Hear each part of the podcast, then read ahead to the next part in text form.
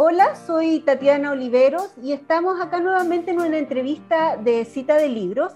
Hoy estoy con una gran invitada, es la escritora mexicana Cristina Rivera Garza. Estoy con ella a propósito del lanzamiento de un libro, em, es difícil de describir, es un libro eh, muy emotivo y un libro muy significativo, yo creo, para ella también, que se llama, es este, El Invencible Verano de Liliana.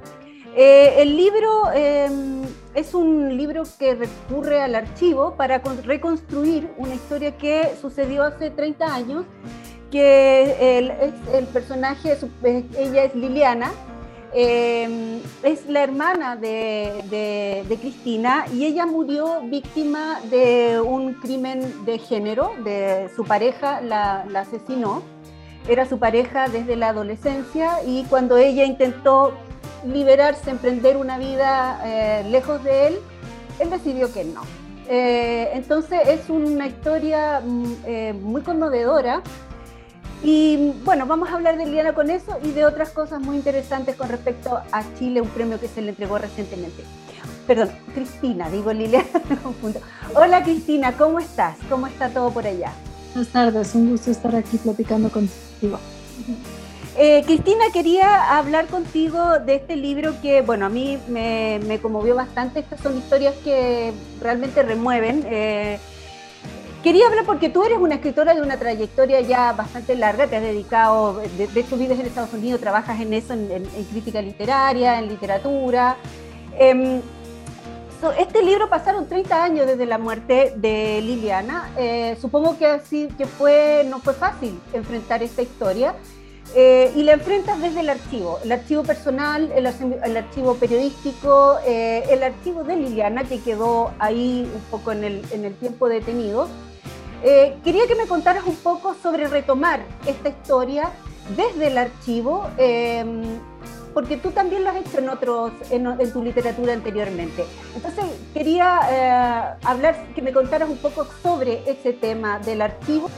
Bueno, mira, eh, qué bien empezar por ahí. Yo, he trabajado muy de cerca con distintos tipos de archivo eh, eh, para distintos libros.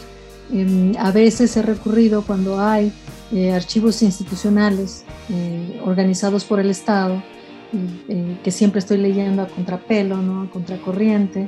A veces he investigado archivos que van más allá del Estado. Y ese es el caso del archivo de Liliana una de las causas por las que empecé a escribir el libro, son muchas, pero una que, viene en, relación a tu pregunta, es eh, que tratando de encontrar el expediente, la carpeta del caso del feminicidio de mi hermana, me encontré con la posibilidad de que esta ya no existiera, de que hubiera sido eh, eh, destruida dentro del archivo de la Procuraduría de Justicia de México. Eh, la idea de que sin la memoria mía o de mi familia no iba a quedar ninguna huella de la existencia institucional de Liliana al menos, este, realmente fue algo que me llenó de terror. Eh, y, y, por eso, como en tantos otros casos, es necesario ir más allá del alcance del archivo estatal, del registro estatal, para poder contar las historias que el poder no quiere que se cuenten, ¿no? O que el poder esconde o que silencia de múltiples maneras. Entonces aquí la cuestión fue que buscando, eh, yo andaba buscando una agenda o alguna pieza de información que me sirviera para localizar a los amigos de mi hermana de hace 30 años, me encontré eh, con que los, eh, en las pertenencias de mi hermana que habíamos guardado tan a prisa eh, hace 30 años, pues había una, que, un par de ellas que contenían una cantidad enorme de notas, de diarios, de cartas, de, postales, de libros, de, en fin, un montón de cosas que sin duda constituían el archivo que Liliana construyó de sí misma. Eh, esto a mí lo que me permitió en el libro fue escapar a los peligros que conlleva a hablar de la, de la violencia, ¿no? Muchas veces es, es, muy fácil en la violencia tratar de sustituir la voz de la víctima, editorializando o, construyendo otro personaje eh, que más o menos le pueda ir al perfil de la víctima o al perfil de la persona que amamos y conocimos. Y en este caso, el contar con las palabras de Liliana, con su forma de ver, con las notas e instrucciones, por así decirlo, que ella misma dejó, a mí lo que me, eso me dio la oportunidad de, eh, de, tratar a Liliana no como una víctima pasiva, ¿no?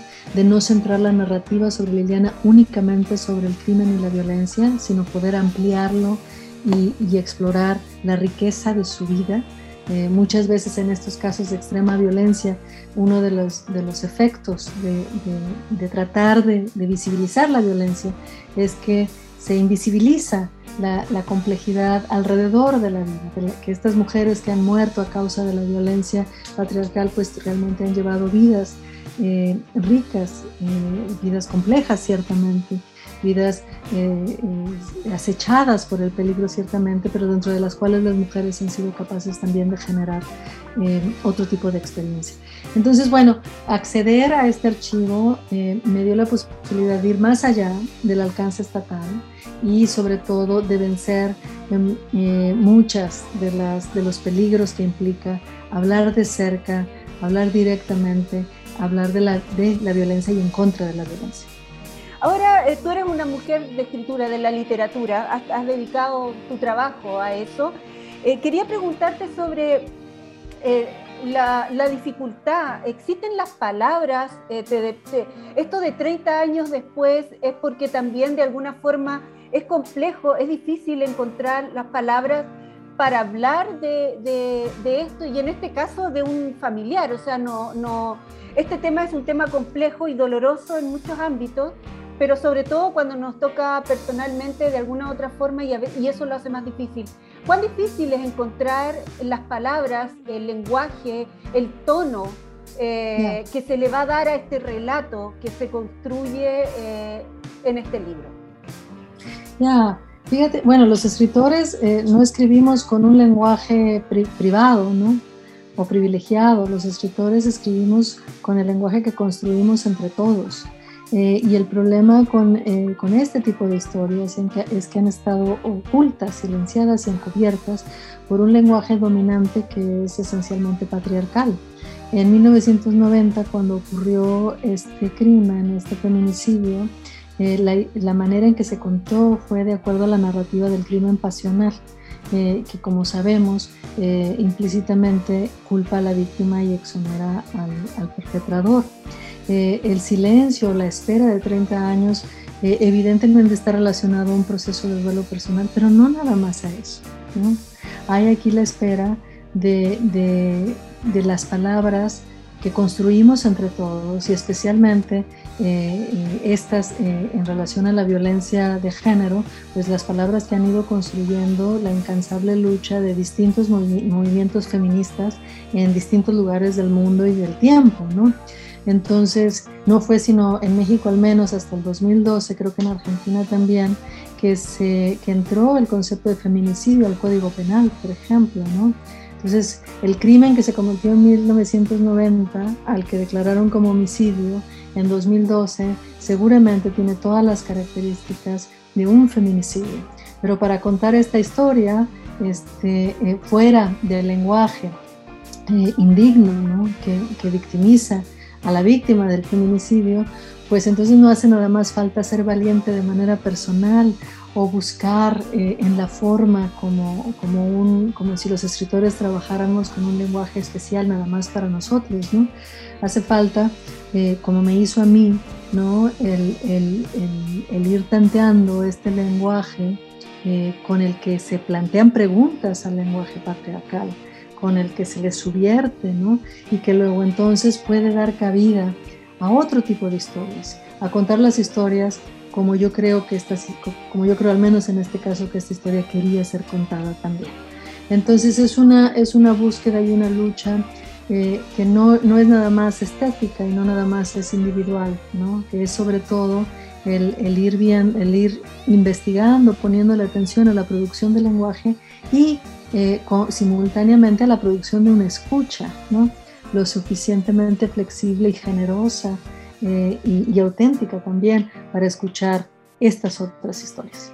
Eh, quería saber, tú algo nos has dicho, pero enfocarnos más ahí, cómo eh, todo este movimiento, cómo el feminismo, que no nació ahora, es, lleva mucho tiempo desarrollándose, eh, te permitió también, te impulsó, te dio la fuerza o no para enfocarte, para poder escribir este libro, y si de alguna forma te hizo cambiar algunas cosas que podías considerar antes o te dio nuevos puntos de vista sobre sobre cómo enfrentar este libro?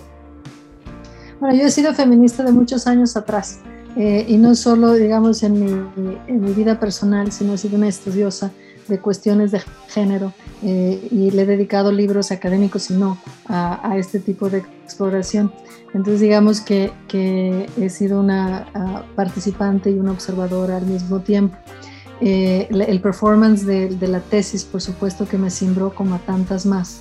Eh, sobre todo porque sabemos que viene imbuida de toda la, la, categorización y el pensamiento de Rita Segato, este, todo lo que nos ha dicho sobre el mandato masculino y la guerra contra las mujeres, ¿no?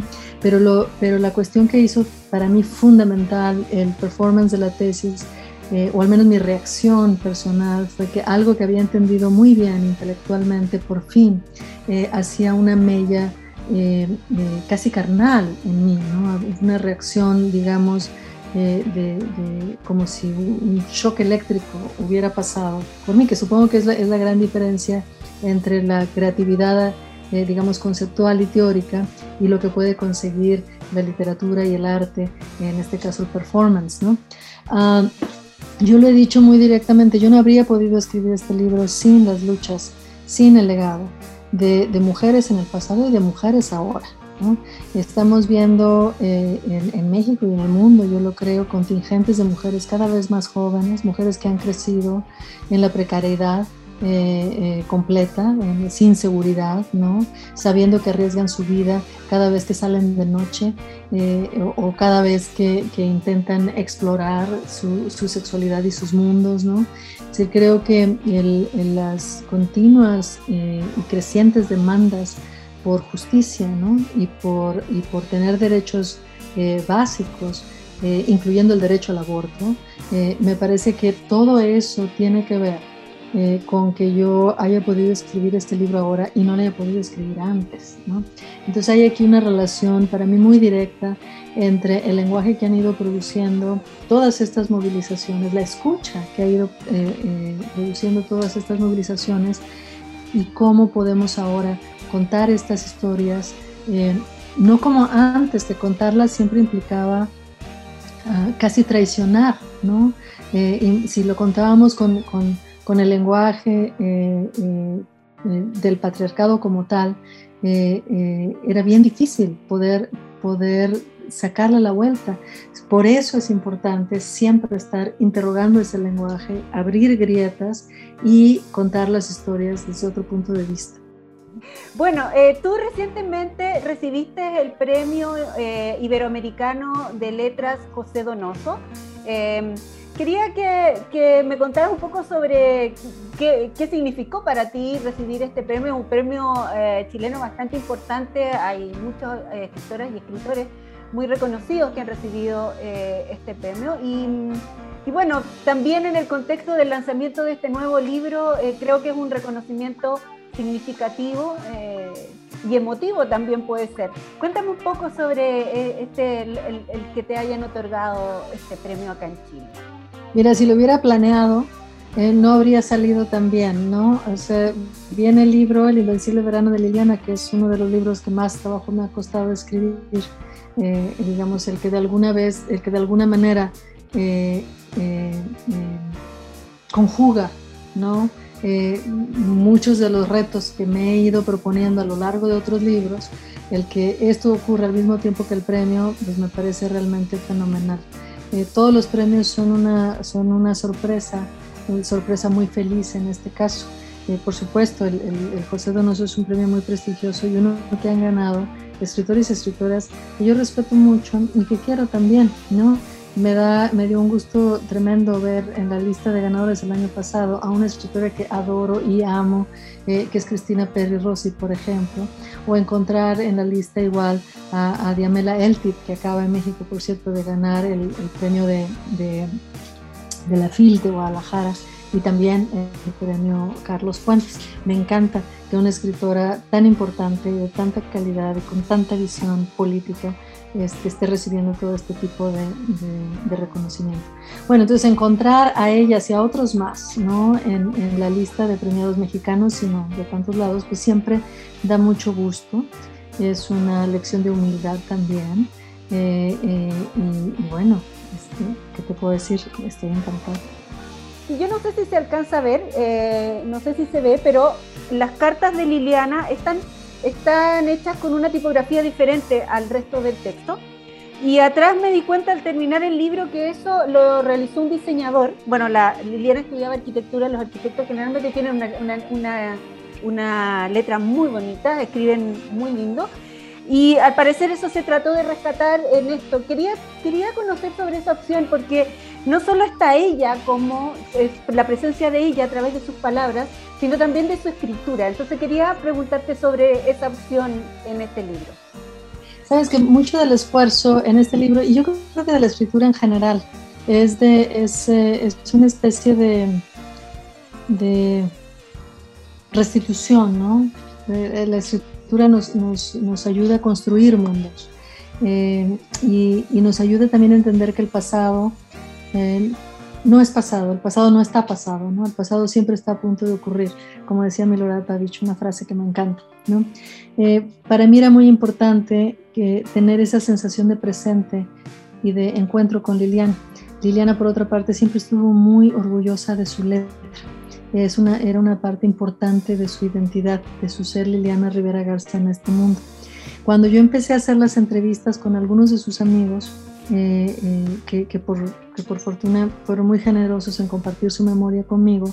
Uno de ellos, Raúl Espino Madrigal, que estuvo muy enamorado de Liliana eh, en, su época, hace tantos años, me dijo que quería hacerle una especie de homenaje y que él recordaba que a Liliana le gustaba mucho su letra y, y, ahora que ella es un diseñador gráfico, entonces estaba apenas estudiando la carrera, se propuso eh, darme de regalo, darnos de regalo a mi familia y a mí, el crear una tipografía con, con, uh, con las letras de Liliana.